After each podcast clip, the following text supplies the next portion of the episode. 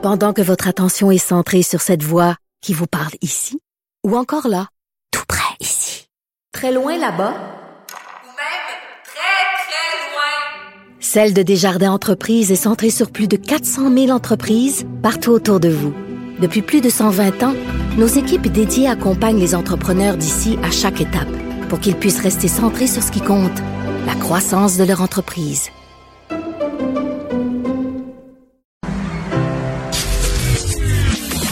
Caroline Saint-Hilaire.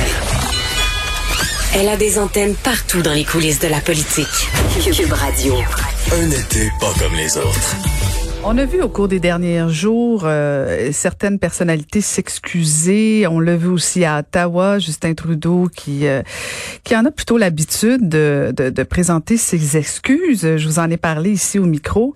Euh, et on a voulu en parler avec une spécialiste, une psychologue et essayiste, Rachida Azdouz. Bonjour Rachida. Bonjour. Alors, alors, vous allez nous expliquer exactement qu'est-ce que ça donne de s'excuser et leur sens? D'accord. Alors, le, la fonction, à quoi ça sert de présenter des excuses? Ça, ça, ça sert à trois choses. La première, c'est que quand on s'excuse, on reconnaît, on reconnaît qu'on a des torts. Il faut faire attention parce que juridiquement, le code civil euh, a été modifié et le fait de, de s'excuser, de présenter des excuses, ne signifie pas que c'est un aveu. Ça peut pas se retourner contre nous. Mais présenter des excuses, c'est d'abord reconnaître quand même qu'on a des torts. La deuxième fonction, c'est qu'on s'engage, on prend un engagement. On dit je présente mes excuses et je m'engage à, ne plus recommencer, à ce que ça se reproduise plus. Et une troisième fonction, c'est euh, l'idée de, euh, de, s'adresser à des personnes. C'est une main tendue en quelque sorte. Je présente mes excuses, mais on doit attendre la réponse. C'est-à-dire que les excuses euh, ne signifient pas qu'elles vont être acceptées. Donc il faut, pour que le processus soit complet, il faut que l'autre personne accepte nos excuses.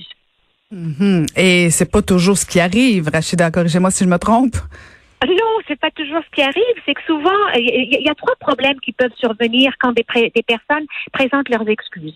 C'est la répétition, l'anticipation et l'auto-justification.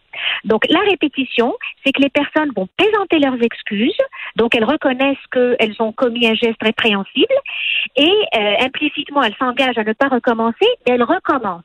On pense par exemple aux inconduites éthiques euh, du ministre, du premier ministre Trudeau, avec l'affaire Agacan, l'affaire SNC Laval, l'affaire récente du oui.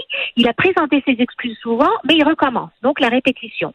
Le deuxième problème, c'est l'anticipation. C'est que les personnes présentent leurs excuses et considèrent que le seul fait de s'excuser, de présenter des excuses, ça signifie qu'on est excusé, qu'on est pardonné et qu'on passe l'éponge. Mais il se peut que de l'autre côté, la personne dise non, moi, je, je, je, n'accepte pas tes excuses et je veux que euh, je vais te poursuivre. Je veux aller plus loin dans le processus. Et la troisième, c'est l'auto-justification. C'est quand on présente des excuses et qu'on on se donne à soi-même, on s'accorde des circonstances atténuantes. Oh, c'était pour la bonne cause. Oh, j'étais ivre. Oh, j'étais jeune. Euh, oh, je ne savais pas que ça se faisait pas. Donc, on présente des excuses. Donc, on reconnaît qu'on a posé un geste répréhensible, mais on, minimise on relativise ou on neutralise un peu ces excuses en, cherchant euh, à, se trouver des excuses, donc euh, des justificatifs, et parfois même on dit ben oui, mais mes intentions étaient louables, étaient bonnes, donc ça, ça, minimise euh, le caractère répréhensible. C'est souvent ça qui arrive malheureusement chez les, les gens qui présentent leurs excuses trop rapidement. Et, et je, je, vous écoute et j'ai l'impression que Justin Trudeau a lu le manuel de comment présenter ses excuses euh, parce que en fait il fait tout ce qu'il faut pas faire là. Je veux dire c'est comme si euh, vous vous rappelez euh, les les, les gestes multipliés que ce soit à Gacan, SNC et récemment l'affaire Oui. Il, a même dit que bon c'était un organisme dans le cadre de Oui Charity. Il a dit que c'était un organisme qui venait en aide aux jeunes. Donc c'était comme si c'était encore encore une fois dans l'auto-justification. C'est comme ça que vous appelez ça. Donc, c'est pour une bonne cause. Et donc, on devrait accepter ses excuses, non?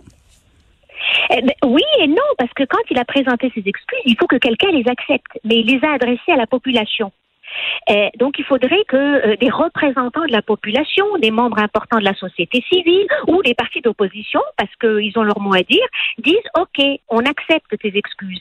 Mais lui, il dit non, on passe l'éponge, on passe à autre chose, c'est fini. Euh, euh, je démissionnerai pas, je me retirerai pas. Euh, je...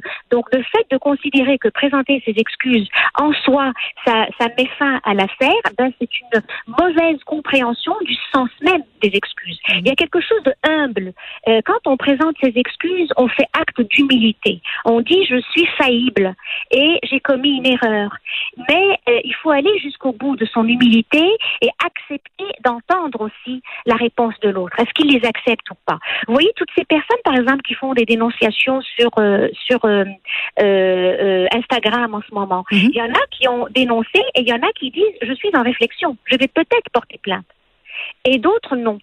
Donc, les, les, personnes qui sortent publiquement pour présenter leurs excuses doivent s'attendre des fois à, à, ce que leurs excuses soient acceptées, mais il y en a d'autres qui vont dire non, moi je vais quand même te poursuivre parce que tu as posé, enfin, c'est des allégations, mais ça, ça, ça peut être ça aussi. Donc, ne pas ne pas attendre l'acceptation de ces excuses par la partie concernée, eh ben c'est une c'est une, une très mauvaise compréhension de ce que signifie une présentation d'excuses. Puis en même temps, de, de parce que vous faites référence au fait que c'est pas parce qu'on s'excuse euh, que c'est un aveu, mais en même temps, euh, puis là, je, je veux pas mélanger les deux dossiers, que ce soit les, les, les victimes d'agressions sexuelles ou les dénonciations sur les réseaux sociaux versus Justin Trudeau qui s'excuse, euh, qui, qui d'autres choses. Je veux pas mélanger tous ces dossiers-là, mais mais pour quelqu'un qui porte plainte ou qui fait une dénonciation sur les réseaux sociaux, de savoir que son agresseur euh, s'excuse, ça n'empêche pas la poursuite au criminel par la suite. Est-ce que est-ce que c'est vraiment dans l'intérêt de l'agresseur de s'excuser avant d'attendre une poursuite? Ben, juridiquement, sachant que le Code civil lui permet de s'excuser et que ce n'est pas considéré comme un aveu, il ne court pas un grand risque. Okay. Euh, le, de toute façon, ça, c'est, effectivement, c'est un autre dossier. Dans le cas de Justin Trudeau, c'est un conflit d'intérêts avéré. Mm -hmm. Le cas de, oui, euh, le cas de, de, de et euh, euh, c'est pas une première offense. Euh, donc, on, aurait tendance, on devrait être un peu moins indulgent. Et il y a aussi la fonction, la fonction de l'homme. Ce n'est pas un enfant qui, euh, c'est pas un enfant qui a, qui a, qui a tapé euh, ou qui a refusé de prêter son jouet.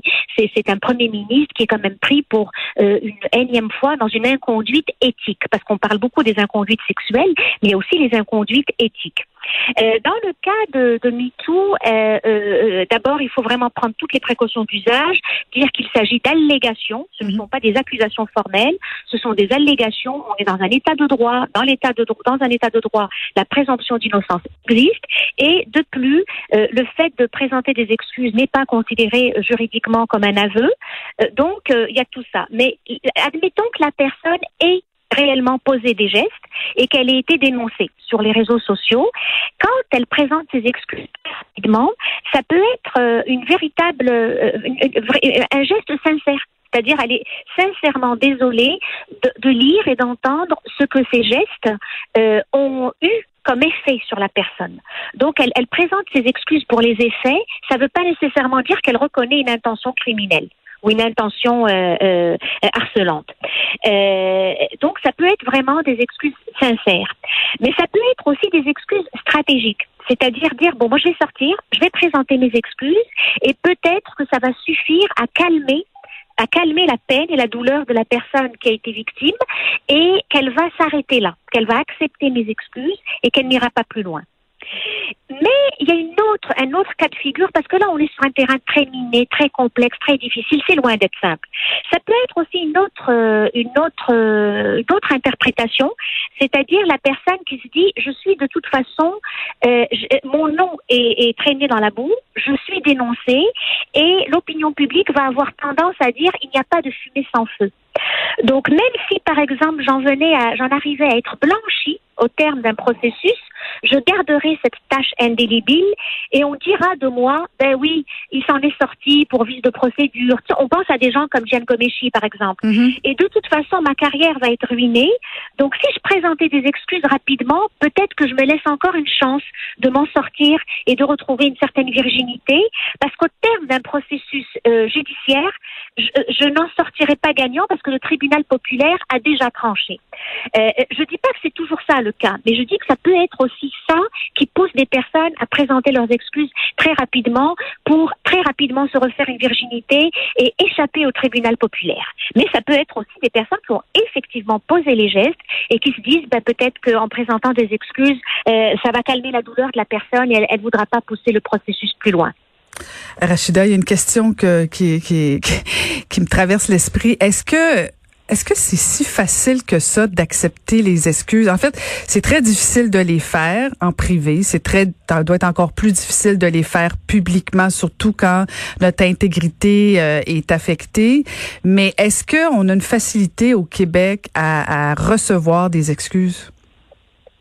On confond beaucoup les excuses et le pardon et la contrition. Hmm. D'accord?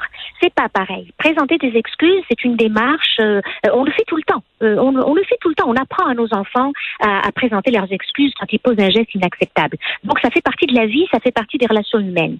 Donc, mais parfois, on a tendance à confondre ça avec la contrition. C'est-à-dire, on se met à genoux puis on implore, même quand on n'a rien fait. Ça, c'est notre passé judéo-chrétien. C'est notre sensibilité euh, judéo-chrétienne qui fait qu'on veut pas, on confond les excuses et la contrition, et on confond aussi euh, présenter ses excuses et accorder le pardon. Euh, quand on présente ses excuses à quelqu'un, c'est la personne, la victime réelle ou présumée, enfin la victime réelle en tout cas, qui a le pouvoir d'accorder ou non euh, le pardon, d'accepter ou non les excuses. Elle est la seule à avoir ce pouvoir. D'accord? Sinon, ben, euh, elle, pousse plus loin, c'est-à-dire qu'on judiciarise. Euh, euh, mais la, victime a ce pouvoir. C'est un pouvoir énorme. Et les victimes ont le droit aussi de choisir comment elles veulent se rendre justice. Il y a des personnes qui considèrent que la vraie justice, c'est se rendre jusqu'au bout d'un processus et que la personne soit sanctionnée.